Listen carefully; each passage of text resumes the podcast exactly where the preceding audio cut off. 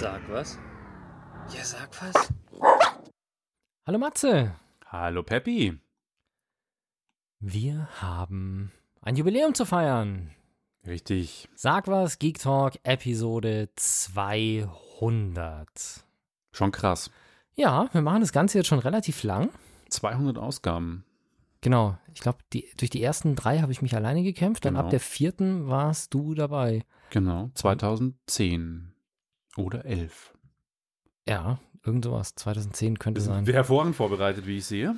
Wir machen das einfach schon lange und wir haben Spaß. Genau. Dran. Immer noch. Wir freuen uns, dass ihr auch immer noch da seid und wollen gar nicht sentimental werden, sondern haben euch trotzdem top aktuelle Sachen mitgebracht, anstatt in der Vergangenheit zu schwelgen. Und wenn ich mich recht erinnere, ich referenziere jetzt, wo ich nicht von Vergangenheit spreche, eine alte Sendung.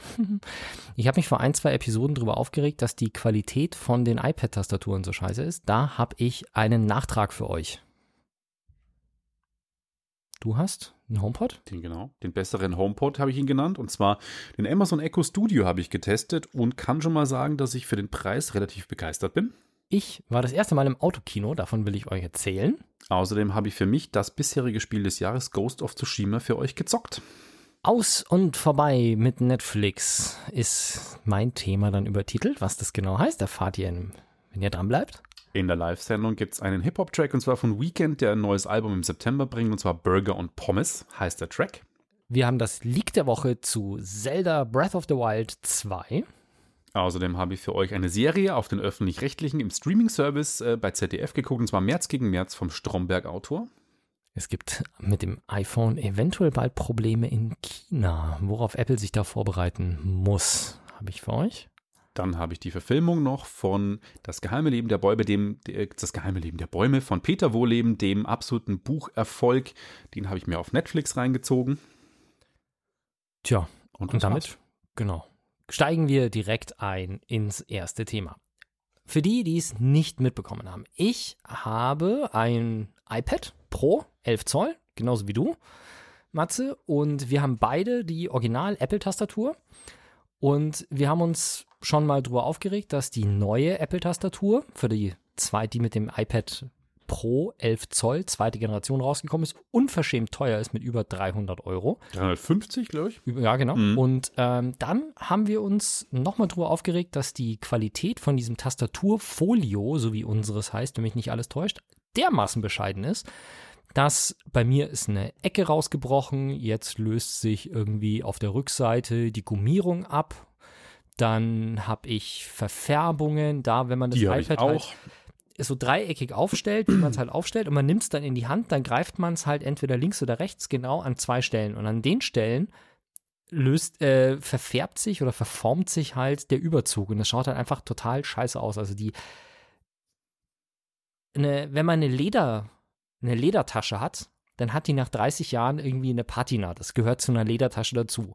Aber ungefähr so ein Verfallzustand wie nach 15 Jahren intensiver Nutzung einer Ledertasche, ungefähr so schaut meine iPad-Tastatur aus, die immerhin, keine Ahnung, 160, 180 Euro gekostet hat. Und das finde ich ein bisschen erbärmlich. Und jetzt ist es so, dass es gibt halt verschiedene Tastaturen auch von Zubehöranbietern. Was ich an dieser Folio-Tastatur von Apple eigentlich ziemlich geil finde, ist, dass sie den Strom über das iPad bekommt. Und ich möchte eigentlich nicht irgendein fettes Case haben, wo ich dann eine abnehmbare Tastatur oder sowas dran habe, die mit Bluetooth gekoppelt ist und die separate Batterien hat. Im Idealfall noch mit Micro-USB anstatt USB-C, sodass ich dann halt nochmal ein separates Ladegerät brauche, um die Tastatur von meinem iPad zu laden, wo das iPad schon auf USB-C ist. Das ist, finde ich, irgendwie nervig. Und ich habe jetzt mal so rumgeschaut und rumgeschaut und ich habe jetzt irgendwie so eine billig China-Tastatur gefunden bei Amazon gestern Abend, die zwar USB-C hat und Bluetooth, aber die einen Eindruck gemacht hat, als wäre das Ding an sich ganz okay. Und ich war neulich beim Saturn und habe da mal geschaut und habe da von Logitech die Folio Touch, Logitech Folio Touch gefunden. Ist eine, ein, quasi ein Tastatur-Case, das auf der Rückseite so eine Klappe hat, sodass du das Zum auch Hinstellen? genau hinstellen kannst in verschiedenen Winkeln. Und vorne eine Tastatur inklusive Trackpad und kostet ich muss schnell- 155,92 im Apple Store. Mit Genau. der So. Mehrwertsteuerrabatt. Genau, und da steht aber drauf, Apple iPad Pro zweite Generation. Das steht auf der Webseite von Logitech, überall. Und jetzt habe ich mir gestern gedacht, okay, vielleicht findest du ja bei Apple noch eine Tastatur. Und dann bin ich mal in den Apple Store gegangen, also in den Online-Store von Apple, Mhm. habe dort Tastatur als Zubehör ausgewählt für iPads. Und dann steht auf der Seite, für welches iPad du das gerne haben möchtest. Und wenn du mal hier auf den Bildschirm schaust, äh, hier hast du die Auswahlmöglichkeit. Nee, hast du nicht. Verdammt, ich bin einen Schritt zu weit. Ähm, du hast beim iPad Zubehör die Auswahlmöglichkeiten, welches, für welches iPad du das gerne haben möchtest. Und da habe ich halt dann folgerichtig eingetippt. iPad 1. iPad 11 Zoll, erste Generation. Das ist, das, das ich habe, ist das A1980 von der Baureihe her. Und das habe ich übrigens auch bei Logitech auf der Webseite eingegeben. Ja. Und Logitech hat mir dann Bluetooth-Tastaturen gezeigt und nicht dieses Folio Touch.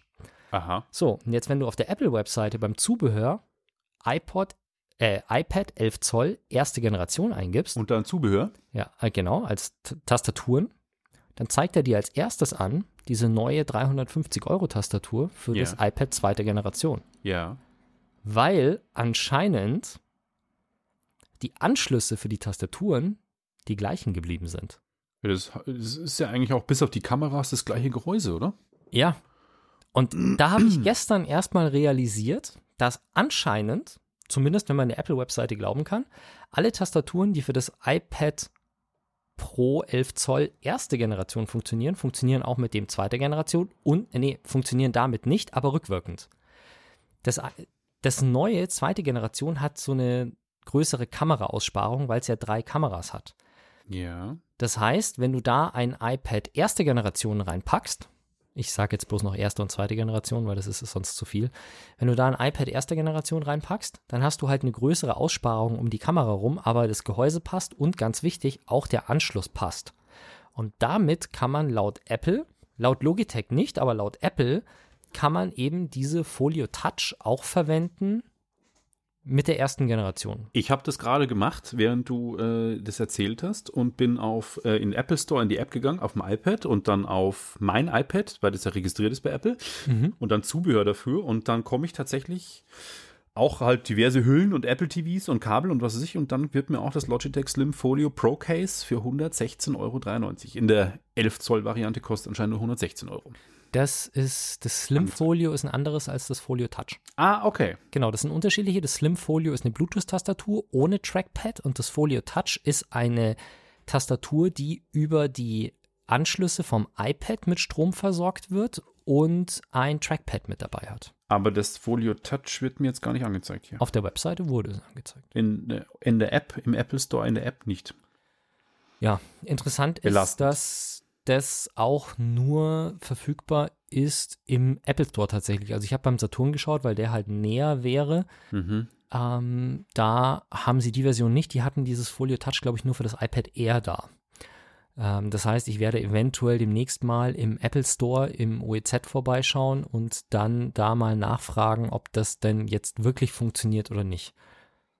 Aber ich hoffe es. Ich bin guter Dinge und wenn der Kameraausschnitt hinten ein bisschen größer ist in der Hülle, ist mir das völlig egal dafür, ja. dass ich Hauptsache es passt rein. eine gute Tastatur habe, die auch einen besseren Tastenanschlag hat als die Apple Folio Tastatur. Wobei ich den ehrlich gesagt ziemlich angenehm finde. Also Ja, ich kann da tippen, ohne dass bisschen- meine Frau aufwacht. Ich finde es ganz angenehm. Ja, aber ein bisschen mehr Feedback wäre ganz gut. Gelegentlich komme ich da beim Tippen echt ein bisschen durcheinander bei der Tastatur.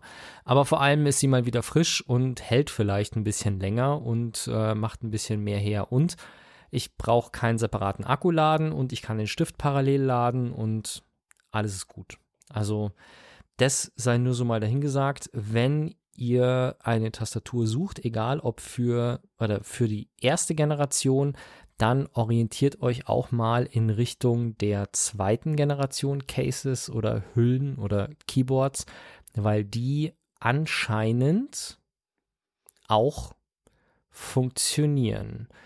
So, ich auf die Schnelle. Jetzt habe ich es doch gefunden in der Apple Store App übrigens. Ähm, Und zwar, wenn ich auf nicht nur Zubehör für mein iPad gehe, sondern quasi nochmal drunter auf alles gehe, dann Mhm. finde ich doch das Logitech Folio Touch. Dann wird es mir doch angezeigt. Genau. Und ähm, das spricht für mich eben dafür, dass das Ganze ähm, ja dann doch irgendwie passt. Ist, klingt logisch, aber ja, Hätte mich gewundert, wenn es nicht passt. mich nicht. Weil das ist Apple. Hm, Es hätte mich nicht gewundert, wenn da irgendeine, irgendeine Sache dabei gewesen wäre, die, ja, wie soll ich sagen, nicht funktioniert. Und das Blöde, was halt echt usability-mäßig echt scheiße ist, ich habe jetzt hier das so aufge, aufgeführt, hier siehst du, ich habe ausgewählt iPad-Kompatibilität 11 Zoll iPad Pro erste Generation und dann wird eine Hülle angezeigt, bei der hier ganz klar im Titel steht, Zweite Magic Generation. Keyboard, Keyboard für das iPad Pro, zweite Generation. Also nur so bin ich draufgekommen, weil ich mir gedacht habe, ich habe mich verklickt, habe nochmal nachgeschaut und tatsächlich, wenn ich nach erster Generation filter, wird mir das ganze Zeug für die zweite Generation angezeigt. Nicht gut. Nein, überhaupt nicht. Ähm, sehr verwirrend und total doof. Und ich komme zu einem anderen Stück Hardware, was ich schon lange testen wollte. Und zwar, ich ähm, habe ja eigentlich ziemlich viel von Apple, aber einen HomePod besitze ich nicht, weil ich den HomePod immer als überzogen teuren ähm, Smart-Lautsprecher einmal bezeichnet habe, Smart Speaker bezeichnet habe. Und ähm, ja, er klingt toll, muss ich zugeben. Er hat einen guten Klang. Aber ich persönlich bin ja mit Siri auf dem Kriegsfuß, ähm, weil ich sage, Siri als Sprachassistent checkt immer nichts. Also ich habe schon diverse Kämpfe mit Siri auf dem iPad, auf dem Mac und ähm, auf dem iPhone ausgekämpft, weil sie mich immer nicht versteht. Am, auf, dem, auf der Apple Watch immer irgendwie angeht, wenn ich nichts von ihr will. Und nervt mich einfach. Und deswegen habe ich schon vor Jahren, ich glaube äh, Ende 2017, Anfang 2017, keine Ahnung. Auf jeden Fall bin ich schon vor Jahren auf Amazon Alexa umgestiegen. Und äh, Amazon Alexa fand ich einfach immer, hat ähm, zu Hause bei mir einen besseren Dienst getan. Das hat mich immer besser verstanden, steuert bei mir alles irgendwie. Wobei du da jetzt auch nicht so der Early Adopter warst, gell? Du hast dir relativ viel Zeit gelassen mit den Nee, Alexas. weil ich auch nicht irgendwie den Verwendungszweck hatte. Also es hat bei mir echt gedauert, bis dann Yamaha, mein AV-Receiver ähm, im Heimkino, der gesteuert werden konnte per Alexa-Skill. Lampen, gut, ging schon relativ früh, aber das hat bei mir ähm, länger gedauert, weil auch immer mehr Geräte dann quasi kamen, die mich wirklich äh, begeistert haben. Mhm. Und als Amazon dann diverse Echos äh, hervorgestellt hat, da gab es ja dann die Echo-Säulen an sich, dann gab es die, den Dot gibt es inzwischen ja schon in drei verschiedenen Varianten, dann gab es die Echo-Shows, die mit Displays hatten, die ich nicht brauche, den hatte ich zwar zum Testen zu Hause, aber mich hat das genervt, dass immer das Display angeht, wenn ich vorbeigehe. Und äh, naja, auf jeden Fall kam dann überraschend für mich ähm, im November letzten Jahres dann der Echo Studio auf den Markt, der optisch ein bisschen aussieht wie ein HomePod, also auch so eine runde Urne, würde ich jetzt mal sagen, in schwarz, gibt nur in einer Farbe. Und hat unten so eine Bassöffnung. Und auf einmal hatte der krasse Tests und dachte mir, okay, krasse Tests, äh, die sagten, er klinge besser als ein Echo, äh, als ein HomePod, ist aber günstiger. Und ich so, okay, 200 Euro.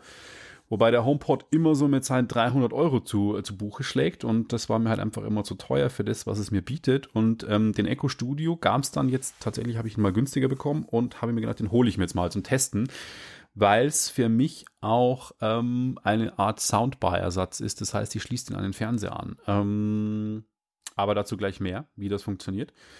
Äh, ich hatte den dann aufgestellt. Äh, wenn man den aufstellt, dann macht er erstmal einen Klangtest. Das heißt, er misst erstmal den Raum aus, was auch der HomePod macht, um quasi zu sehen, wo sind quasi Gegenstände im Raum, wie sind die Wände beschaffen, wie weit steht er vom, von der Wand weg, um den Raumklang zu anzupassen. Er hat nämlich fünf Lautsprecher, also quasi einen nach oben und vier nochmal in alle Himmelsrichtungen so ungefähr.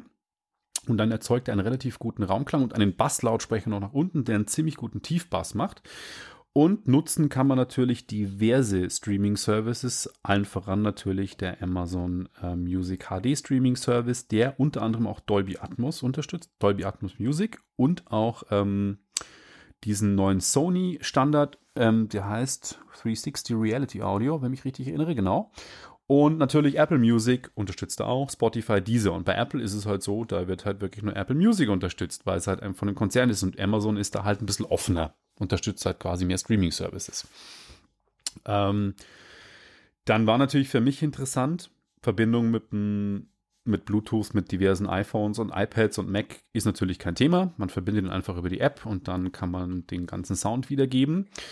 Äh, mir war es ja wichtig, quasi meinen im Moment im Gästezimmer aufgestellten LG OLED-Fernseher dann den Ton wiedergeben zu lassen. Da sage ich gleich mal, das geht mit Bluetooth ja, allerdings mit Zeitverzögerung. Das heißt, man hat einen Delay, den man leider nicht einstellen kann. Das heißt, man guckt Netflix und bis der Ton dann beim Lautsprecher ankommt, dauert ein bisschen. Das heißt, die Stimmen sind nach dem Bild, was man sieht. Das ist ein bisschen blöd. Lösen kann man das Ganze. Habe ich dann gemacht, wenn man sich ein optisches Audiokabel bestellt, das einen klinkenoptischen Ausgang hat. Den hat nämlich der Home, der Echo Studio als Eingang. Das heißt, man kann den mit Kabel verbinden und dann kann man den Delay nämlich am Fernseher einstellen und dann ist alles schön synchron. Das heißt, äh, wird dann bei mir die Schlafzimmerlösung, der Fernseher wird an die Wand gehängt, der Echo Studio steht da drin zum Musik hören und auch zum Lampen, Kaffeemaschinen und Receiver steuern und was weiß ich noch alles. Und der wird dann quasi die, die Soundbar wiedergeben. Und genau, das ja. ist die Zukunft, dass du im Schlafzimmer quasi aus dem Bett hüpfst und sagst, Alexa, mach Kaffee. Ja. Und dann in der Küche quasi der Kaffee schon durchläuft und du dann schon quasi aus dem Schlafzimmer schlürfst und deine fertige Tasse Kaffee aus der Kaffeemaschine nimmst. Und währenddessen schon die erste Folge auf einer Netflix-Serie gebinged habe. Auf dem iPad, wenn ich in, in die Küche in meinem riesigen Palast gehe, habe ich dann quasi schon die erste Folge äh, von, was weiß ich, geguckt. 20 Minuten. Darfst du bloß deiner, musst du bloß deiner Frau beibringen, dass sie nicht die Kaffeetasse aus der Kaffeemaschine nimmt abends? Das wäre natürlich blöd. Nee, das muss vorbereitet werden. Ähm, und dann wollte ich natürlich ähm, beim Echo Studio auch wissen, wie klingt denn Dolby Atmos Music, weil ich ein großer Dolby Atmos Fan bin. Und äh, da wird es ein bisschen spannend, wie man das Setup machen muss. Und zwar, man muss ein, also mit Amazon Music HD geht's. Den Streaming Service habe ich gerade nicht abonniert. Ich habe Tidal abonniert. Tidal ist ja der Music Streaming Dienst von Jay-Z, der ja damit wirbt, tatsächlich in allerhöchster Qualität zu streamen, also teilweise über CD-Qualität mit 24 Bit und 96 Kilohertz in sogenannter Master-Qualität. Ähm, den habe ich jetzt mal abonniert für drei Monate wieder. Ich hatte ihn schon mal. Bloß damit man Dolby Atmos auf den Echo Studio bekommt, muss man einen Amazon Fire TV 4K, die Box haben, den Fire TV 4K Stick oder den neuen Fire TV Cube, das ist dieser Würfel. Und den verbindet man dann quasi, also den hat man an seinem Fernseher, den verbindet man dann quasi mit seinem Echo Studio. Da muss ich leider sagen, da ist Apple halt von der Usability immer noch einfach allen voraus, weil Du verbindest über diese App auf dem iPhone beziehungsweise auch ähm, auf deinem äh, Fernseher, wo dann quasi der Fire TV Stick dran ist. Ich habe den Fire TV 4K Stick benutzt. Aber irgendwie hast du immer noch das Gefühl, das flutscht nicht so richtig. Das ist nicht so, ich muss dann noch 15 Mal irgendwas eingeben und dann muss ich connecten und Delay einstellen und hier und da. Hat dann funktioniert. Ich habe Tidal gestartet, aber ich musste dann quasi die Tidal App installieren auf dem Fire TV Stick und dann konnte ich Musik über den Echo Studio wiedergeben. In Dolby Atmos. Da habe ich eine Dolby Atmos Playlist gesucht. Gibt übrigens verdammt viel äh, Dolby Atmos Musik auf Tidal, habe mich gewundert. Es gibt Hip-Hop, es gibt äh, klassische Weihnachtsmusik von Bing Crosby, es gibt äh, Indie-Musik, es gibt Techno, es gibt Rock, es gibt äh, Filmmusik bisschen. Also es gab echt verdammt viel. Und es klingt auch verdammt gut. Also es ist schon richtig gute Streaming-Qualität. Aber ich muss auch sagen, ja, Dolby Atmos Music klingt schon ein bisschen räumlich, aber dass ich das jetzt permanent haben muss und dass es mich jetzt unfassbar wegbeamt, da habe ich am Kopfhörer schon besseren Raumklang gehört bei Musik, muss ich tatsächlich sagen. Vor allem die Usability fand ich so ein bisschen, ähm, ja, schwierig. Ähm, ansonsten finde ich für den Preis, was der Echo Studio kostet, ähm, wenn man Glück hat, kommt man in so 190 Euro, ist er natürlich wesentlich günstiger als der HomePod und bietet einfach meiner Meinung nach mehr. Hat auch einen Smart Home Hub, einen Zigbee Hub eingebaut. Das heißt, man muss, wenn man jetzt äh, zum Beispiel Philips Hue Lampen hat, muss man eigentlich noch einen Philips Hue Hub dazu kaufen. Den braucht man nicht, wenn man einen Echo Studio hat, weil der hat diesen Hub schon eingebaut. Der kann also quasi Lampen direkt steuern. Spart man Man kann damit viele Funktionen machen, aber bei weitem nicht alles. Nein, natürlich nicht. Aber zumindest für die Grundfunktion. An, aus, Farbe ändern, solche Geschichten, ja. Und äh, vor allem dann ich habe ja den, äh, es, es, gab ja verschiedene Alexa Echo Home Dinger. da gab es auch schon mal einen mit einem Hub drin, Smart Home Hub drin. Und den habe ich. Und ich meine, wir haben hier Osram Lightify und die schalten jetzt irgendwann ihre Server ab. Ja. Haben sie behauptet. Ich glaube, im August irgendwann schalten sie die ab. Ja. Und dann können wir die Geräte halt nicht mehr über die Cloud steuern. Über den Osram-Service, die stelle ich halt dann um auf Zigbee Mhm. auf, weil, weil ich es kann. Ja. Genau. Ja, in jedem Fall, ähm, ich zitiere jetzt zwei Treuhörer, die ich letzte Woche zufällig getroffen habe, den Merdan und den Basti, die haben gesagt, der Matze hat im Podcast gesagt, ähm, das ist cool und ich kann sagen, der Echo Studio ist cool, deswegen Basti und Merdan, kauft euch das Ding, wenn ihr das jetzt hört. Alle anderen kann ich auch sagen, wenn ihr jetzt nicht unbedingt absolute Apple-Fanboys seid, äh, ja, dann schlagt da gerne zu. Ich, ich bin tatsächlich positiv überrascht. Es gibt auch ein cooles Heimkino-Setup nochmal. Man kann sich zwei Echo Studios in Stereo schalten. Die verbinden sich dann quasi zu einem Stereo-Lautsprechersystem und noch einen Echo Sub dazu, einen Subwoofer. Dann hat man ein 2.1 ähm, Surround-System und damit dann quasi Heimkino hören ist nicht schlecht. Wenn man einen Echo, äh, Entschuldigung, einen Fire TV Stick oder einen Fire äh, Cube hat oder einen Fire TV Cube oder einen, einen Fire TV Box, dann kann man auch per ohne Delay, also Verzögerung, per Bluetooth, zum Beispiel auch von Amazon ähm, Prime Video, Dolby Atmos Inhalte per Bluetooth auf den Lautsprecher streamen. Das heißt, es ist dann schon cool. Man braucht also wirklich kein Kabel, wenn man diese Apps auf dem Fire TV-Geräten nutzt, weil dann kann man nämlich wirklich per Bluetooth Audio die Sachen steuern. Das heißt, man kann wirklich kabellos das Ding dann benutzen und seine Streaming-Serien gucken drauf. Das ist dann schon echt ganz cool und ähm, ja, von dem her schon nicht schlecht. Und jetzt mal abgesehen von der Lautsprechersituation muss ich ganz ehrlich sagen, dass von den ganzen Systemen, die auf dem Markt sind, also von Google, Apple und Amazon, ganz ehrlich, ich die Amazon-Sachen am besten finde, weil du eben Geräte bekommst, wie eben den Echo Home oder wie er heißt, den ich habe und eben jetzt auch den, den Echo Studio, die eben offene Standards integriert haben, Genau. wie eben Zigbee und so weiter. Und wenn du dir vor allem die Smart Home Geschichten anschaust, ist, glaube ich, bei allen, nahezu allen Herstellern, die sich mit, um, in irgendeiner Form um die Integration kümmern, Amazon Alexa immer auf Platz 1 der Roadmap und Apple Home, HomeKit heißt es, gell? Ja. Äh, Apple HomeKit kommt bei den meisten deutlich hinter Amazon Alexa. Sprich, was die Steuerung im Smart Home angeht, wenn das für euch ein wichtiger Punkt ist, seid ihr bei Amazon deutlich zukunftssicherer, weil es eine höhere Priorität hat für Entwickler, weil es offene Standards unterstützt und auch zum Beispiel die ganzen Lampen. Ich weiß nicht, ob die HomeKit kompatibel sind von Ikea, wahrscheinlich schon, aber solche Geschichten, die kann man halt alle ohne Hub. Also wenn ihr jetzt nicht die super komplexen Lichtsetups haben wollt, die sich an eure Stimmung anpassen, entsprechend irgendwelcher Fotos, die ihr in die App reinschmeißt, dann könnt ihr Osram, Ikea, Philips Lampen und zwar nahezu alle, die es gibt, steuern, ohne dass ihr für jedes einzelne System eine eigene Bridge braucht und solche Geschichte. Und ich habe jetzt unterdessen auch angefangen, ähm, so wirklich Routinen mal anzulegen. Das hat eine Weile gedauert bei mir, aber wenn ich jetzt zum Beispiel alleine bin und ich lege mich ins Bett, dann sage ich Alexa gute Nacht, dann schaltet die unser Bewegungsmelder gesteuertes Licht im Schlafzimmer aus, äh, macht automatisch einen Podcast an und lässt einen Podcast laufen, dann kann ich so zum Wegdösen nochmal irgendwie ein bisschen Podcast hören und solche Geschichten. Den stoppt sie automatisch nach 30 Minuten.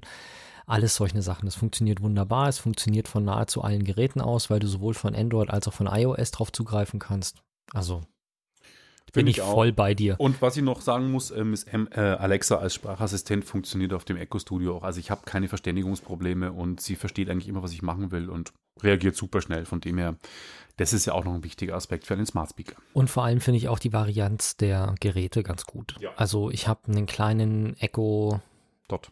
Spot, Also Spot. der kleine Spot, dieser runde, den habe ich im Schlafzimmer stehen. Das ist halt so mein Nachttisch-Ding, wo auch die Uhrzeit drauf ist und solche Geschichten. Ich habe den Echo Dot im Badezimmer stehen, wo er nicht viel Platz braucht.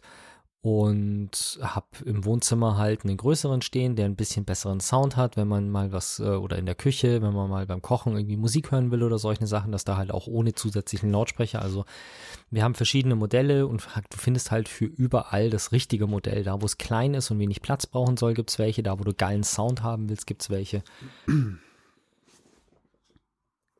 Genug Alexat. Ich habe was anderes, ganz Trendiges für euch. Autokino. Wow. Warst du schon beim Autokino? Ja, auch erst äh, vor drei oder vier Jahren zum ersten Mal. Ich Ja. war am Samstag das erste Mal im Autokino und kein Witz, Autokinos liegen voll im Trend.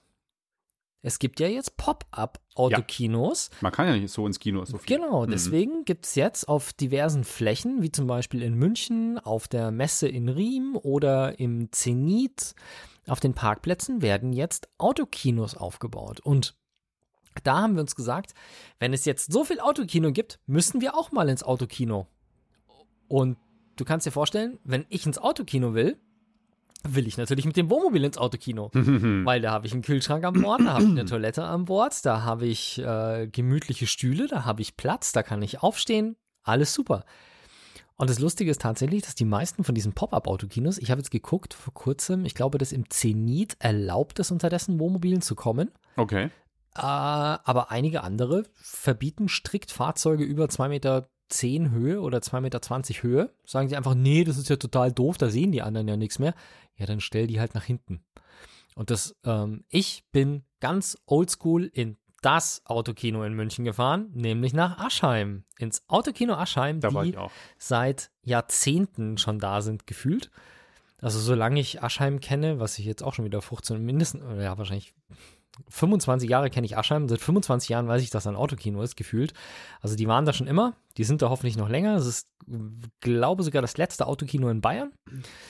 Und ja, da war ich. Und man möchte, also Fahrzeuge über 2,40 Meter Höhe, überhaupt kein Stress. Das ist für die völlig normal, dass man da mit dem Wohnmobil kommt. Krass. Die haben halt eine separate Einfahrt. Also da, wo du normalerweise rausfährst, musst du halt dann reinfahren, weil vorne der Schalter, da ist ähm, 2,40 Meter, da ist so eine Schranke drin, die sie nicht wegmachen können.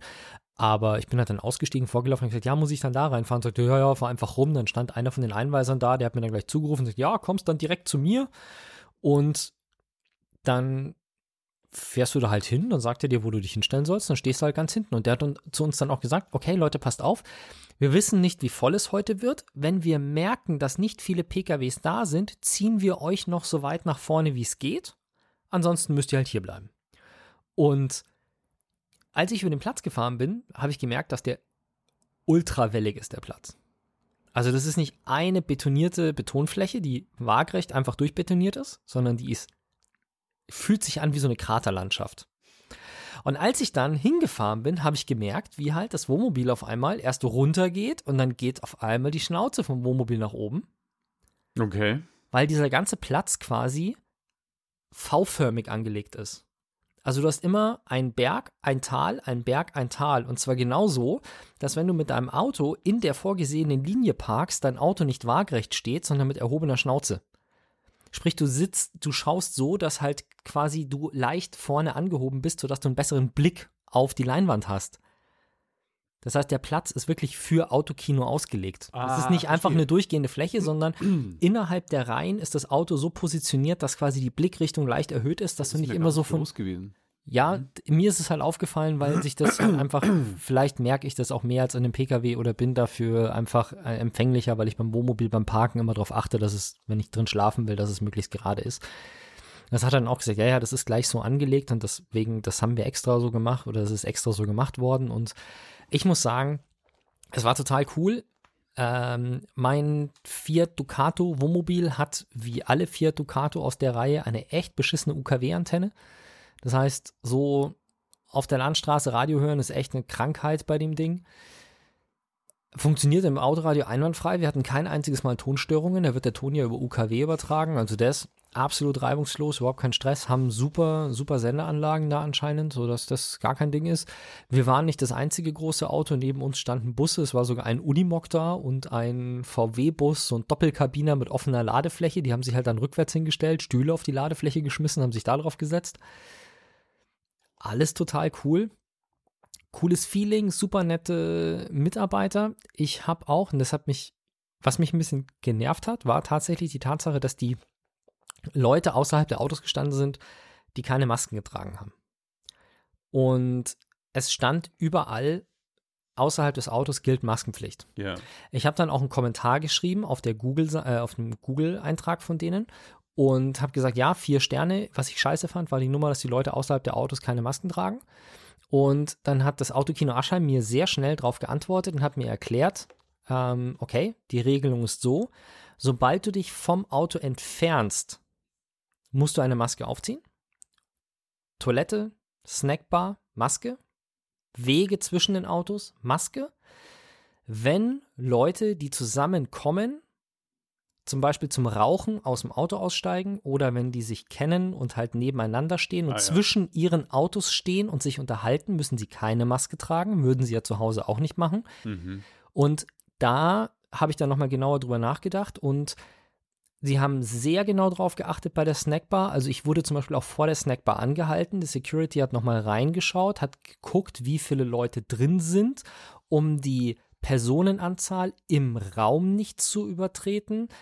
Auf den Wegen zwischendrin ist das sehr genau kontrolliert worden. Da ist auch keiner ohne Maske rumgelaufen. Es waren lediglich die Leute, die sich halt um ihr eigenes Fahrzeug herum bewegt haben, zum Rauchen, zum Ratschen mit den Freunden.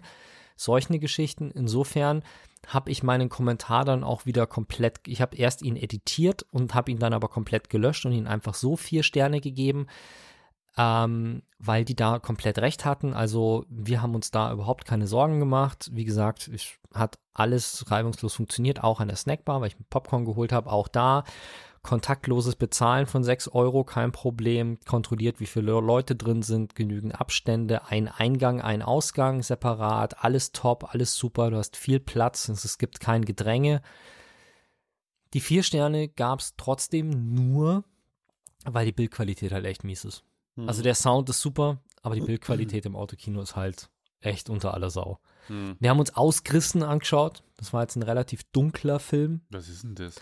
Das ist ein bayerischer Film über die Wittmann-Brüder, die mit ihren Zündab 40 km/h Oldtimer Mofas von Erding, glaube ich, Hm. nach Las Vegas gefahren sind. Also erst 1000 Kilometer nach Rotterdam, dann mit dem Frachtschiff rüber nach New York und von dort aus dann rüber nach Las Vegas. Und die haben halt so ein bisschen erklärt, wie, äh, oder erzählt, was sie da erlebt haben. Und der war Okay. ganz nett gemacht, war ein bisschen anders aufgezogen, als ich gedacht hätte. Dafür war er aber jetzt auch, ich hätte gedacht, dass so ein Reiseding ein bisschen tiefer ist vielleicht. Also die Begegnungen waren teilweise recht oberflächlich und es war halt echt weniger, als ich erwartet hatte. Also es waren im Endeffekt so fünf, fünf Stories von Leuten, die sie getroffen haben, die so ein bisschen Amerika charakterisiert haben. So der Hells Angel, der Hippie-Aussteiger, der Veteran, der sie ins Schieß, äh, den Schießstand mitnimmt, so in der Richtung. Aber es war ein ganz netter Film, ganz süß. Einzige, glaube ich, bekannte Schauspielerin, die mitspielt, ist Monika Gruber, Mhm. die so eine Nebenrolle der Modera die moderiert das Ganze so ein bisschen, Okay. sage ich jetzt mal. Ähm, kann man sich anschauen, ist nett, war aber stellenweise eben relativ dunkel und die dunklen Szenen sind halt auf, auf der Leinwand komplett abgesoffen. Ist schade, dass die Bildqualität halt echt mau ist. Ist vielleicht auch im Winter, wo es deutlich früher, deutlich dunkler ist, ist das vielleicht auch besser als im Anf als Anfang August um 20, 21.15 Uhr in eine Vorstellung zu gehen. Wenn es nochmal dunkler ist, dann wird das vielleicht cooler. Aber ansonsten geiles Erlebnis, super cool, will ich wieder hin. Fand ich auch. Und 8 Euro fürs Ticket, 3,80 Euro für die mittlere Popcorn oder so, oder 3,40 ist preislich jetzt auch alles echt okay. Und ja, Ich komme zu meinem bisherigen Spiel des Jahres und das ist schon ziemlich krass, im August schon zu sagen, ich glaube, das ist mein Spiel des Jahres. Gut, es kommt der Spieleherbst jetzt noch, das heißt, neue Spiele kommen, neue Konsolen kommen. ich wollte gerade sagen, es kommen sogar noch zwei Konsolen. Ja, ja, aber das heißt ja nicht, dass die Spiele noch geiler werden. Und ich muss sagen, äh, Ghost of Tsushima ist ein wunderschönes Abschiedsgeschenk an die PlayStation 4, weil es der letzte große Titel ist, der für die Konsole exklusiv veröffentlicht wurde. Und Sony hat ja jetzt zwei geile Spiele rausgehauen, Last of Us 2 und Ghost of Tsushima. Und als Ghost of Tsushima im Ende 2017 auf der Par Paris Games Week vorgestellt wurde, war ich schon verliebt in das Spiel, weil ich ein großer Japan-Fan bin und Japan in Verbindung mit der mittelalterlichen, und zwar das Spiel spielt im Jahre 1274. Äh, das ist für mich so eine geile Kombination Japan, Samurai, äh, Mittelalter, Blumenwiesen, Sonnenuntergang und äh, das Spiel bringt es so unfassbar geil rüber und deswegen hatte das bei mir schon im Vorfeld einen großen Hype-Charakter und es hat sich immer wieder verschoben und kam jetzt tatsächlich am 17. Juli auf den Markt und ich bin unfassbar begeistert. Erst dachte ich mir, nachdem die letzten Previews immer so waren, so, hm, das ist ein Open-World-Spiel, es sieht ein bisschen aus wie Assassin's Creed. Und ja, es sieht ein bisschen aus wie Assassin's Creed. Und ja, es hat sicher auch bei Assassin's Creed sich ein paar Ideen gezockt, aber es ist viel zugänglicher, finde ich, nicht so überladen wie gerade der letzte Teil Odyssey von Assassin's Creed, wo, wo du wirklich stundenlang rumgrindest und sammelst und Kämpfe machst, damit du stark genug bist, damit du die Missionen erfüllen kannst. Und worum geht es denn bei ähm, Ghosts of Tsushima? Und zwar spielt das Ganze auf Tsushima. Tsushima ist eine Insel zwischen dem japanischen Festland und Korea und es wird 1274 von den Mongolen eingenommen. Und die, die sind quasi auch das Feindbild. Die bösen Mongolen unterjochen die Insel und Jin Sakai, so ist der Hauptcharakter, ein Samurai ist in der ersten Schlacht, die gleich zu Anfang des Spiels äh, kommt. Sein Onkel wird gefangen genommen von einem bösen Khan äh, der Mongolen und er wird quasi dann in die Story geworfen, dass er das Land oder die Insel befreien will von diesen Mongolen. Und dann geht's los, man reitet dann quasi mit seinem Pferd los, reitet schön über Blumenwiesen, durch japanische Wälder, man kommt an, an Flüssen und Bächen vorbei und an, an Seen und es spiegelt sich alles wunderschön. Tag-Nacht-Wechsel gibt's und man erfüllt dann quasi seine Aufträge. Das heißt, man befreit irgendwelche Forts, äh, man bekommt dann einen Bogen, einen langen und einen Kurzbogen. Man kann seine Rüstung aufbessern, man kann durch Meditation dann verschiedene Stirnbänder bekommen und das ist alles so wunderschön stimmungsvoll inszeniert. Das heißt, man sitzt dann in Meditation da und kann über seine, seinen Onkel sinnieren und äh, über gutes Essen sinnieren. Man geht dann in heiße Bäder zum Beispiel und kann dann irgendwie da auch relaxen und dann wird seine Energieleiste größer. Also sie haben sich auch wirklich viele Gedanken gemacht, so dieses entschleunigt in das Spiel einzubauen, aber das Kampfsystem hat es trotzdem in sich.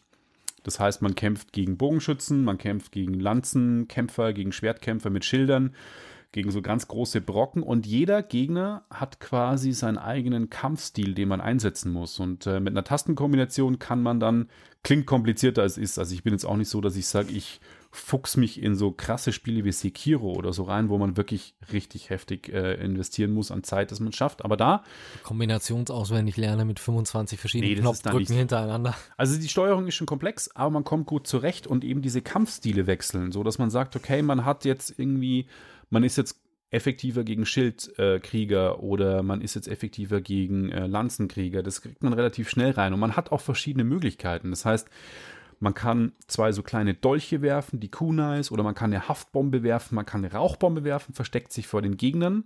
Und sowieso das Thema Verstecken. Also man, man kann das Spiel offensiv spielen, das heißt, man läuft auf die Gegner zu und kloppt sich ganz gut durch, aber so richtig schön mit teilweise Zeitlupensequenzen, das dann wirklich so in Zeitlupe. Es ist schon brutal, also muss man auch sagen, aber im Stile der, der japanischen ähm, Akira Kurosawa-Filme. Der ist ja sehr bekannt. Der hat ja die Sieben Samurai gemacht. Sieben Samurai war übrigens auch der, der Film, der die glorreichen Sieben inspiriert hat mit Clint Eastwood.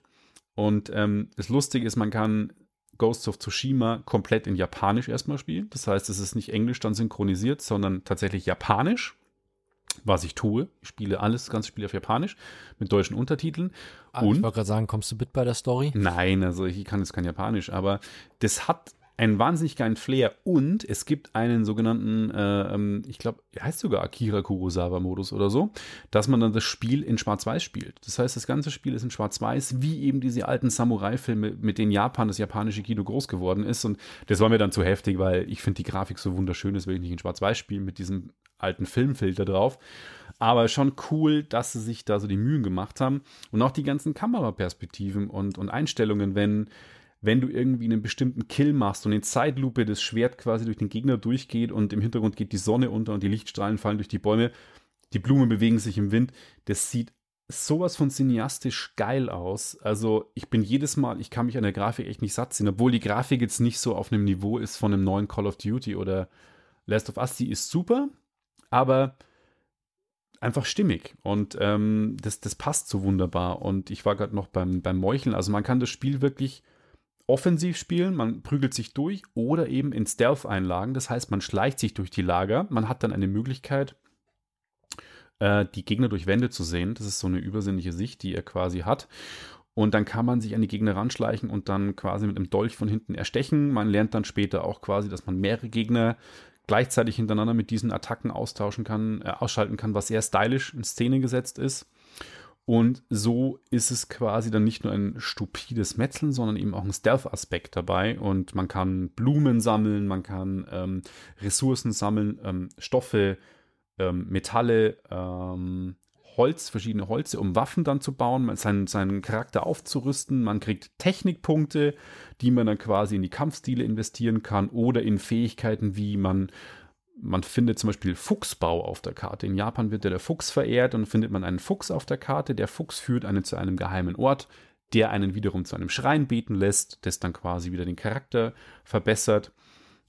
Und so gibt es im Spiel immer was zu tun. Ich habe jetzt die, die untere Insel, die Südinsel quasi abgeschlossen und war da sicher 20 Stunden unterwegs schon. Jetzt habe ich noch eine Nordinsel vor mir mit zwei Akten. Und ähm, richtig geil sind auch diese Samurai-Schwertduelle, wo dann wirklich, wie es in den japanischen alten Filmen war, ich hatte dann so einen so Schwertkampf auf einer Klippe, im Hintergrund ein Gewitter, die Bäume wehen im, im Wind und äh, die Kamera dreht sich um die beiden Schwertkämpfer und man hat dann wirklich so heftige Schwertkämpfe, wo man blocken muss und ausweichen muss und äh, dann wirklich sich konzentrieren muss. Man muss auch die richtige Rüstung anhaben, also man kann verschiedene Rüstungen anziehen und wenn man die falsche Rüstung hat, kann schon sein, dass der Schwertkampf nicht gut ausgeht. Und man lernt dann eben neue Fähigkeiten in diesen Schwertkämpfen und auch sehr geil inszeniert. Das Spiel hat eigentlich kein, keine Anzeigen im Bild, die werden immer ausgeblendet. Und wenn man über das Touchpad vom, vom Controller wischt, dann weht der Wind in die Richtung, wo man sich bewegen muss. Das ist so wahnsinnig geil inszeniert, weil du nicht irgendwie blinkende Punkte irgendwo hast auf der Karte, wo du hin musst, sondern du wischst übers Touchpad und der Wind weht in die Richtung und die Bäume und Blumen und du weißt, okay, da muss ich hin. Also sie haben sich wahnsinnig viel Gedanken gemacht bei dem Spiel, ähm, das, diese, diese japanische, entschleunigte mit der Natur, aber auch eine geile Geschichte erzählt. Also sie ist wirklich spannend erzählt. Und also ich bin hoffnungslos begeistert und ich bin jetzt, würde ich sagen, bei der Hälfte und bin noch nicht gelangweilt, genervt, sondern ich befreie immer mehr Landstriche und ich habe einfach Bock, alle Nebenmissionen zu machen, was ich eigentlich selten bei einem Open-World-Spiel habe, weil es mich irgendwann nervt. Aber bei dem Spiel, muss ich sagen, kommt im Herbst auch übrigens ein, wurde gestern oder vorgestern angekündigt, ein Koop-Modus, der kostet nichts äh, äh, on top. Das heißt, man kann einen Koop-Modus für vier Spiele ab Herbst dann auch mit dem Hauptspiel spielen. Genau. So viel zum Thema Ghost of Tsushima. Und wenn mich nicht alles täuscht, ist das mit den unterschiedlichen Rüstungsarten sogar durchaus realistisch. Bitte? Das mit, mit den unterschiedlichen Rüstungsarten, je nachdem, in was für einen Kampf du gehst, ist durchaus realistisch, weil so ja. ein Kettenhemd, was dich gut vor einem Schwerthieb schützt, bringt dir halt wenig bei einem Dolch, äh, bei einer Lanze oder sowas. Genau. Das ist, ja. Okay. Jetzt habt ihr euch eine Pause verdient.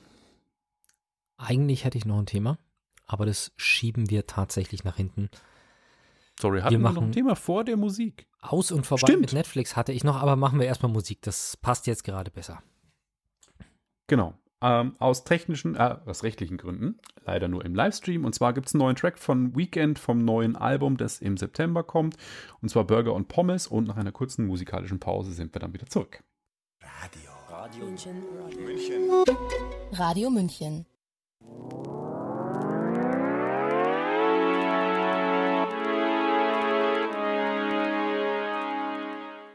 Und da sind wir wieder. Genau, musikalisch gab es kurz äh, einen Ausflug zu Weekend, dessen neues Album im September kommt. Am 11. September, um genau zu sein. Ich finde es ganz cool. Burger und Pommes war es. Ich habe es in den Shownotes auch verlinkt. Und von Musik gehen wir zu einem Streaming-Thema. Ich habe jetzt gleich zwei Themen hintereinander, deswegen mache ich das erste kurz. Es ist aus mit Netflix und vorbei. Mit dem Probemonat. Also, was? Ja. Mhm. Genau. Bei Netflix gab es einen kostenlosen Probemonat bisher. Den gibt es jetzt nicht mehr. Also, wer von euch Netflix haben möchte und testen möchte, der muss im ersten Monat schon voll bezahlen. Was jetzt überschaubar ist, weil man hat ja keinen zweijährigen Vertrag wie bei anderen Anbietern oder wie bei den klassischen TV-Anbietern, wo man dann gleich irgendwie zwei Jahre Vertrag abschließen muss, sondern nimmt man halt für einen Monat und wenn es einem nicht taugt, haut man es halt wieder weg. Das ist ja jetzt nicht so die Tragik. Das Interessante an der Geschichte ist halt einfach nur, dass es ist auffällig, dass Disney Plus unterdessen keinen Testmonat mehr hat. Richtig, die hatten, die hatten, hatten einen Testmonat Nee, oder waren es nur hatten- sieben Tage? Ich glaube, die hatten am Anfang Die hatten gar An- keinen Testmonat, das waren nur sieben Tage. Die hatten im Vorfeld aber dieses Angebot, dass du quasi ein Jahresabo abschließen kannst und das deutlich vergünstigt bekommst. Das hat Das nichts mit gab's. Testmonat zu tun. Nee, aber das war so ein Angebot, das es Mhm. bei Netflix nicht gibt. Ob die, ich weiß bloß, dass die keinen Testmonat haben, ob die immer noch sieben Tage Sieben haben. Tage oder haben nicht. sie auch nicht mehr, die haben sie auch gecancelt. Und das Lustige an der Geschichte ist, dass das anscheinend bisher nur in Deutschland ist. Also in Österreich und der Schweiz kannst du wohl noch einen Testmonat machen, bei uns nicht. Ob sie das jetzt bei uns einfach nur testen als größten deutschsprachigen Markt und dann weiterschieben, ich finde es interessant, dass Disney Plus in gleichem Atemzug genannt wird. Klar, es ist ein großer Konkurrent, aber die Frage ist halt wirklich, ob man als Unternehmen seine Entscheidung davon abhängig macht, dass man sagt, okay, der Konkurrent bietet keinen Testmonat an, dann bieten wir jetzt auch keinen mehr an, damit wir konkurrenzfähiger sind? Hä? Das äh, verstehe ich halt jetzt nicht unbedingt, weil ein Testmonat natürlich, wenn ich vor der Wahl stehe, nehme ich Netflix oder Disney Plus und ich kann Netflix erstmal testen, dann teste ich vielleicht erstmal Netflix, bevor ich mir Disney Plus hole. Und ich denke an mein erstes VOD zurück, das war damals Watch Ever. Mhm. Und bei Watch Ever war es tatsächlich so, dass ich mir gedacht habe, okay, ich habe jetzt ein, damals mein Apple TV, da gibt es jetzt Watch Ever, dann probiere ich jetzt Watch Ever aus. Und dann habe ich es halt einen Monat getestet, bin in dem Monat halt auf Dr. Who gestoßen, habe mir da den ersten Teil der ersten Staffel angeschaut und dann war mein Testmonat zu Ende, aber mein Dr. Who noch nicht. Und dann musste ich halt entsprechend einfach das weiter abonnieren. Und dann hast du es erstmal. Und deswegen finde ich jetzt rein aus Marketingperspektive Testmonate eigentlich ganz gut. Die Frage ist natürlich aus technischer Sicht und Cybersecurity, ähm, wie leicht es bei Netflix ist, den Testmonat halt zu faken. Also wenn du dir einfach jeden Monat eine neue GMX-E-Mail-Adresse anlegst oder sowas, so, ob ja. du dann Mhm. halt jeden Monat einen neuen Testmonat machen kannst und dir damit halt so übers Jahr deine irgendwie 180 Euro sparen kannst für ein großes Paket, irgendwie sowas. Gibt sicher Leute, ja, wenn es geht, ja klar. Ja, also das ist halt so der Punkt, wo ich sage, okay, könnte es vielleicht daran gelegen haben, da, gelegen haben, dass sie zu viel Betrug damit ähm, drin haben. Netflix hört man ja jetzt auch immer wieder, dass sie stärker dagegen vorgehen, wenn ein Account von verschiedenen Standorten aus benutzt wird. Also dieses klassische, drei verschiedene Leute teilen sich ein Premium-Abo bei Netflix oder halt ein großes Paket und haben halt dann in drei verschiedenen Wohnungen das laufen.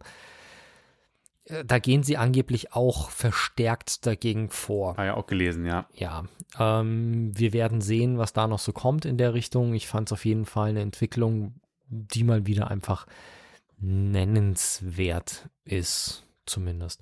Auf der anderen Seite, das habe ich mir jetzt nicht genauer angeschaut, es gibt eine Kooperation von Netflix mit einem TV-Anbieter.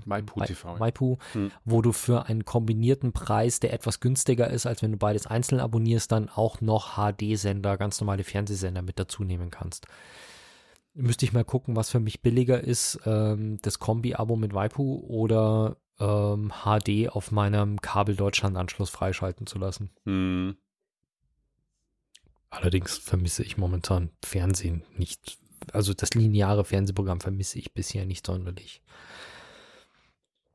Und dann habe ich noch ein Leak. Für mich persönlich das beste Spiel auf der Switch, weil ich damit einfach die meiste Zeit verbracht habe. Es ist nicht nur eines der besten Spiele auf der Switch, sondern generell eines der besten Spiele überhaupt. ist Zelda Breath of the Wild. Ein grandioses Spiel. Wirklich einfach grandios. Und normalerweise ist es ja so, dass von Zelda-Titel zu Zelda-Titel oder vor allem von solchen Blockbuster-Zelda-Titeln, das dauert ja immer ein paar Jahre, bis da irgendwie neue kommen. Also ich glaube nicht, dass da bisher jedes Jahr, so wie bei Call of Duty, jedes Jahr irgendwie ein geiles Zelda rausgekommen ist. nee, sondern das ist die Auf Entwicklung auch viel zu aufwendig. Breath of the Wild war schon, der letzte Vorgänger war schon ein paar Jahre her. Und das ist natürlich so der Punkt. Auf der einen Seite sagst du, du hast so ein mega geiles Spiel, was sich vermutlich auch ziemlich gut verkauft, was für manche mit unter wahrscheinlich ein Grund ist, die Switch zu kaufen. Ja. Auf der anderen Seite hast du natürlich eine Zelda-Reihe, die für lange Entwicklungszyklen bekannt ist. Und da ist natürlich so die Frage, wann kommt Breath of the Wild 2? Gibt es überhaupt ein Breath of the Wild 2? Oder gibt es einfach irgendwie einen komplett neuen Titel? Weil so groß mit Fortsetzungen waren die bisher ja, glaube ich, auch nicht, dass es da immer von einem Teil 1, 2, 3 gegeben hat. Und jetzt scheint es aber passiert zu sein. Und zwar ist in einem französischen Online-Shop eine Collectors Edition von Zelda Breath of the Wild aufgetaucht. Zum Preis von 89,85 Euro und Erscheinungsdatum 31.12.2020. Sowohl der Preis als auch das Release-Date sind da natürlich nur Platzhalter. Aber das Interessante daran ist, dass das Produkt an sich aufgetaucht ist im Shop. In dem Artikel, den ich euch in den Kommentar, ähm, in den Show Notes verlinkt habe, da wird auch davon gesprochen, dass das der gleiche Shop ist, der damals auch das The Witcher 3 Port für die Switch geleakt hat. Also der Shop hat schon mal ein Spiel, was dann tatsächlich gekommen ist, sehr früh rausgehauen und damit angedeutet, dass es das eben geben wird. Insofern bleibt zu hoffen, dass es vielleicht Absicht war, vielleicht Marketing und dass es wirklich schon hinter den Kulissen ein Breath of the Wild 2 gibt. Und ich habe mir sagen lassen, dass wir uns auf das 35-jährige Jubiläum von Zelda zubewegen. In diesem Jahr sogar. Das weißt du jetzt natürlich auch nicht aus dem Kopf, aber. Ob das 35 Jubiläum ist? Ja. Boah, Zelda 1 war 86, 85. Dann wäre 2021 das 35-jährige Jubiläum. Warte mal. Auf jeden Fall, also es sind zwei Punkte, die dafür sprechen. Dieser Shop hat schon andere Spiele geleakt, die real waren. Und wir kommen zum 35-jährigen Jubiläum. Und 86. Alle, die Zelda Breath of the Wild gespielt haben, schreien nach einem zweiten Teil alle, die eine Switch haben, glaube ich, schreien nach dem zweiten Teil. Also es sind viele, viele gute Gründe, die dafür sprechen, dass es tatsächlich einen zweiten Teil geben würde. Und also, wenn du mich fragst, wäre es wäre es dumm, keinen zweiten Teil zu machen. Allerdings, dass der so schnell auf den Markt kommt, glaube ich nicht, weil einfach am ersten Teil wurde so lang entwickelt und das Spiel war so perfekt, dass äh, ich nicht vorstellen kann, dass auch nächstes Jahr schon fertig ist. Wäre mir zu schnell. Ja, gut, der Punkt auf der anderen Seite ist natürlich, dass vielleicht, wenn sie auf, ich meine, wir sprechen über die gleiche Konsole, über die gleiche Hardware. Das heißt, wir haben keine, ich sage jetzt mal, du musst die Grafik-Engine nicht komplett neu bauen. Das stimmt. Sondern du hast halt da viele Sachen, du hast eine Welt. Also ich könnte mir jetzt vorstellen, dass sie halt in der gleichen Welt, in der sie sind, eine neue Story erzählen. Und damit hättest du halt schon viele Punkte, die es eventuell, also so ein quasi Breath of the Wild 1.5. Ja gleiche Welt, eine Fortsetzung der aktuellen Story. Irgendwas Großes passiert und Ganon heißt er. Ja. Kommt wieder, weil irgendwas schiefgelaufen ist. So in der Richtung. Ja, also es stimmt schon, es steht zumindest schon mal die Grafiksets vielleicht und so, das ist, das ist okay, aber ja. Ja, ursprünglich war ja Breath of the Wild eine Wii U-Entwicklung und wurde ja dann quasi kurz, weil es so lange gedauert hat, dann für die Wii U und die Switch veröffentlicht. Das wurde für beide Konsolen veröffentlicht. Und ähm, mal schauen, ob vielleicht wird Breath of the Wild 2 ja vielleicht eine Switch Pro, die ja immer wieder in den Gerüchten steht, also eine abgedatete Switch. Vielleicht kommt es ja dann für die, also wenn es eine neue Hardware-Revision gibt. Keine Ahnung. Ich würde mich auf jeden Fall darüber freuen, wenn es kommt. Ich auch. Und von dem her gehen wir zu einem Serientipp. Und zwar einem Christoph Maria Herbst Serientipp. Und zwar März gegen März. Man glaubt es gar nicht. Ich gucke in, immer mal wieder in Streaming-Services, die kein Mensch nutzt wahrscheinlich. Und zwar die ZDF-Mediathek. Da gucke ich immer mal wieder rein, was es da so gibt. Und da habe ich ja auch so geile Sachen wie äh, Hinterfing geguckt diese Breaking Bad auf Bayerisch-Serie und jetzt habe ich März gegen März geguckt und zwar letztes Jahr im April schon. Ja. Ich habe angefangen, Terra X zu gucken. Letzte Woche mal zwei Episoden angeschaut. Auch sehr geil. Ja, ist auch super. Ja. Ist auch super. Habe ich als Kind immer geguckt, Terra X. Und ich habe letztes Jahr im April schon März gegen März geguckt und jetzt kam die zweite Staffel wieder im April und es geht um Christoph Maria Herbst, den man als Stromberg-Darsteller kennt, und Annette Frier, die spielen ein Ehepaar und zwar die Merzens, also Merz heißen sie.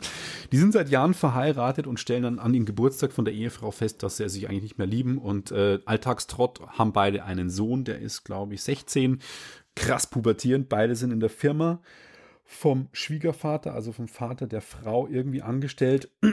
Und dann geht's halt los. Es ist eine Ehekriegsgeschichte. Und äh, das Ganze stammt aus der Feder von äh, Philipp Hussmann, äh, der in den, äh, Entschuldigung, Ralf Hussmann. Das ist der Stromberg-Autor, der hat teilweise auch die Drehbücher geschrieben. Und dementsprechend kann man einen verdammt zynischen Humor erwarten, teilweise mit Fremdschämen-Aktionen. Und äh, es fängt schon da an, dass der Vater, der Schwiegervater, der Vater der Frau, demenzkrank ist. Der bringt so krasse Actions manchmal, wo du denkst, die, du lachst, aber es ist eigentlich überhaupt nicht lustig. Und ähm, ja, ich finde den Stromberg-Humor total genial, äh, wenn man auf den steht und damit klarkommt. Und ich habe ja vor kurzem schon ähm, ähm, Frau Jordan stellt gleich vorgestellt, was auch vom Stromberg äh, Ralf Hussmann ist, auch gleicher zynischer Humor ist. Also satirisch überspitzt und feingeschliffen mit krassen Pointen nicht so geil wie Stromberg, das kann man auch fast nicht toppen, weil es eine der besten deutschen Serien ist, meiner Meinung nach. Aber wenn, kostet ja nichts, man zahlt ja die GEZ quasi so oder so, dann kann man auch in der ZDF-Mediathek sich auch mal März gegen März reinschauen. Ich kann es wirklich nur empfehlen äh, und bin gespannt. Ich könnte mir vorstellen, eine dritte Staffel, es endet nämlich auch so, dass eine dritte Staffel kommen kann und äh, kann ich wirklich nur empfehlen, dass man sich das mal reinzieht. Hast du mitbekommen, dass Donald Trump China nicht so gern mag? Nee, das hätte ich ja noch nie mitbekommen. Also das kriegt man da nie mit. Genau. Der China-Virus und Importzölle und Streit und hin und her. Und ähm, er hat ja in seiner Amtszeit schon das ein oder andere Mal gegen China geschossen, mal stärker, mal schwächer. Und das Neueste ist ja jetzt gerade diese ganze TikTok-Nummer. Ja. TikTok, das Video-Sharing Tool, sowas wie Instagram, nur für Videos. Ist eine App, die weltweit sehr beliebt ist, für sehr viele verschiedene Kinder, Hypes Jugendliche? sorgt. Also, Nee, also für so Memes sorgt, wo viele Challenges gemacht werden, mal dämlicher und mal sehr dämlich. Und da ist Trump gerade dagegen am Vorgehen. Der behauptet ja, dass er das verbieten lassen will und der ist wohl nicht nur gegen TikTok, wo die Firma ByteDance dahinter steht, sondern es steht im Raum, dass es generell amerikanischen Unternehmen verboten sein soll, mit der Firma ByteDance, TikTok, und der Firma Tencent Geschäfte zu machen. Und jetzt habt ihr vielleicht von Tencent noch nicht gehört, aber ihr habt bestimmt von WeChat gehört. Und Tencent ist die Firma hinter WeChat. Würde er jetzt dieses Dekret heißt es dann, glaube ich, unterschreiben und würde wirklich verbieten jegliche geschäftlichen Beziehungen zu diesen Unternehmen, würde das bedeuten, dass Apple und natürlich auch Google, aber bei Google ist es nicht so tragisch, weil es da andere Möglichkeiten gibt, aber es würde bedeuten, dass Apple sowohl TikTok als auch WeChat aus dem App Store nehmen müsste. Und warum ist das für Apple ein Problem und für Google nicht? Ganz einfach, weil du bei Google problemlos Apps installieren kannst, ohne dass die über den App Store kommen. Also du musst keinen Jailbreak auf deinem Telefon haben, sondern es gibt eine Sicherheitseinstellung, die heißt Apps aus unterschiedlichen Quellen oder aus unbekannten Quellen installieren und dann lädst du dir einfach die Installationsdatei und installierst es. Fertig. Das ist eine Sache, die es bei, bei den iOS-Geräten nicht gibt. Du kannst keine Apps aus fremden Quellen installieren, wenn du das Telefon nicht gejailbreakt hast. Und das Problem ist, TikTok sei mal dahingestellt, das ist halt groß trendig, das vergeht auch wieder. Aber WeChat, wenn mich nicht alles täuscht, ist halt die Nonplusultra-App, die du brauchst, wenn du in China leben möchtest. ja, dann kannst du alles Blumen bestellen, Essen bestellen. Damit bezahlen. Also zum Beispiel, was mir, wo es mir aufgefallen ist, in Kapstadt gab es schon, bevor es in Deutschland Google Pay gab, habe ich in Kapstadt viele Stellen gefunden, wo du mit äh, WeChat Pay zahlen konntest. Also das ist ein Bezahlungs, damit bezahlst du im Supermarkt deine Einkäufe. Damit bestellst du ein Taxi, damit schickst du deiner Freundin Blumen, alles. Du machst alles mit WeChat. Und das ist so tief ins Leben der Chinesen integriert, Das ohne WeChat bist du halt einfach aufgeschmissen. Und wenn du jetzt ein Handy kaufen sollst, das WeChat nicht unterstützt, ist das ein echt starkes Verkaufsargument gegen dieses Telefon. Das heißt, wenn das wirklich durchgeht, und ich habe euch auch da wieder den Artikel verlinkt, da wird ein ähm, chinesischer oder ein China-Analyst wird dort zitiert, der rechnet mit 25% bis 30% Rückgang der Verkäufe in China. Krass. Und das ist ein Haufen. Ich muss jetzt ganz ehrlich sagen, dass ich, ich habe jetzt noch diese 25 bis 30 Prozent im Kopf und ich weiß jetzt nicht, ob das bezogen war auf China oder auf die weltweiten Verkaufszahlen. Ähm, 25 bis 30 Prozent weniger in China tatsächlich, sagt er. Und ja, das ist äh, Ming Chi Kuo. Und der wurde von Mac Rumors interviewt zu dem Thema. Und das könnte schon echt, ein, könnte schon echt eine Nummer sein, weil China ist halt dann doch kein unwichtiger Markt, wenn es um Telefone geht, weil in China viele Telefone verkauft werden und da werden auch viele iPhones verkauft. Und es ist ja nicht nur so, dass wenn du 30% weniger iPhones verkaufst, dass du dann 30% weniger iPhones verkauft hast, sondern Leute, die keine iPhones haben, die kaufen halt auch keine Apple Watch dazu, die kaufen keine Earbuds ja, dazu, ja. die sind vielleicht weniger geneigt dazu, dann auch noch iPads zu kaufen. Ja. Und ja, das könnte halt echt ein Problem sein. Also da bin ich mal gespannt, ob das eventuell da Apple schafft, das noch äh, zu verhindern in irgendeiner Form, ob, ob Tim Apple es schafft, Donald Duck, äh, Donald Trump das auszureden. Ja. Ja, das mit dem Donald Duck war irgendwie, wie war das? Als Obama Präsident war, hieß es noch irgendwie, also dieses typische, wenn der Secret Service sagt, dass Gefahr ist, dann schreien sie ihn jetzt an mit Donald Duck. Im Sinne von Donald Duck dich. Auf Aha. Englisch Donald Duck. Oh, okay. Ja. Gut, Du hast das geheime Leben der Bäume für uns beobachtet. Genau. Äh, kennst du den Bestseller? Äh, nee, bei das geheime Leben der Bäume muss ich immer an The Happening denken. Keine Ahnung warum. Okay. Den Film. Das geheime Leben der Bäume ist äh, basiert auf dem Buch von Peter Wohleben. Peter Wohleben ist wohl der bekannteste Förster Deutschlands, wenn nicht sogar der bekannteste Förster der Welt. Das Buch wurde in. Ist das nicht Smokey Bear? Mich kenne ich überhaupt nicht. Wer ist das? Dieser Cartoon-Bär? Äh, keine Ahnung, auf jeden Fall. Äh, Peter Wohlebens Buch wurde in unfassbar viele Sprachen übersetzt, also wirklich überall. Der Typ ist Förster, hat äh, viele Bücher schon vorher geschrieben, aber damit ist er richtig bekannt geworden. War Spiegel Bestsellerliste und alles. Und warum geht's? Um Bäume, logischerweise. Und er hat quasi viel über den deutschen Wald geschrieben oder generell über Bäume, wie die zusammenleben. Und es gab dazu dann auch von Konstantin Film eine Dokumentation, die jetzt auf Netflix verfügbar ist. Lief Anfang des Jahres im Kino, ist dann ein bisschen durch die Corona-Krise untergegangen und lief eben jetzt auf Netflix oder läuft gerade auf Netflix, da habe ich ihn geguckt. Die Doku selber, ich habe das Buch zwar zu Hause nicht gelesen, keine Zeit gehabt, mir die Doku angeguckt. Die Doku ist zeigt das Leben von Peter Wohleben, wie er quasi reist und verschiedene Vorträge hält in, in den USA, in Russland, äh, in Skandinavien und dann eben immer wieder die Parallele zum Buch gezogen wird, zu den Kapiteln. Und man sieht zum Beispiel die älteste Fichte, Fichte der Welt. 10.000 Jahre alt. Bis zu dem Zeitpunkt wussten Leute oder Menschen nicht mal, dass Fichten so alt werden konnten. Es wurde immer gedacht, Fichten werden 500 Jahre alt. Oh, ich hätte jetzt mit 30, 50 geschätzt. Aber sie haben tatsächlich eine Fichte in Skandinavien gefunden, die 10.000 Jahre alt ist. Das haben sie mit Carbonmessung gemacht und die besucht er zum Beispiel. Und er erzählt auch so wirklich spannende Geschichten dass Bäume eine Gemeinschaft bilden und zwar, dass sie sich gegenseitig helfen. Das heißt, wenn ein Baum irgendwie nicht genug Sauerstoff oder Nährstoffe bekommt, dann kriegt er durch das Wurzelleben, was unter der Erde entsteht, quasi, wird er miternährt. Über Pilze, über Pilze. Unter anderem, das, das mit den Pilzen, diese Symbiose wird auch irgendwie erklärt und das ist echt, man macht sich macht sich dann schon viele Gedanken, was so passiert und auch was passiert, wenn man so Bäume aus Baumschulen ausgräbt und dann irgendwo am Straßenrand aufstellt, wie es dem Baum eigentlich wirklich ergeht, weil er nicht Wurzeln schlagen kann äh, unter den Asphalt. Und ähm, schon bedenklich und auch diese teilweise Monokulturen, die da gezüchtet werden und ein Wald, der also er zeigt einen gesunden Wald, wie der eigentlich aussieht und nicht wie das, was wir teilweise kennen, wenn man sich die Bäume anschaut und da steht eine Fichte an einer Fichte. Und äh, das ist irgendwie schon irgendwie faszinierend und ähm, ein sehr sympathischer Typ, der scheinbar in seiner Vergangenheit auch mal einen Burnout hatte.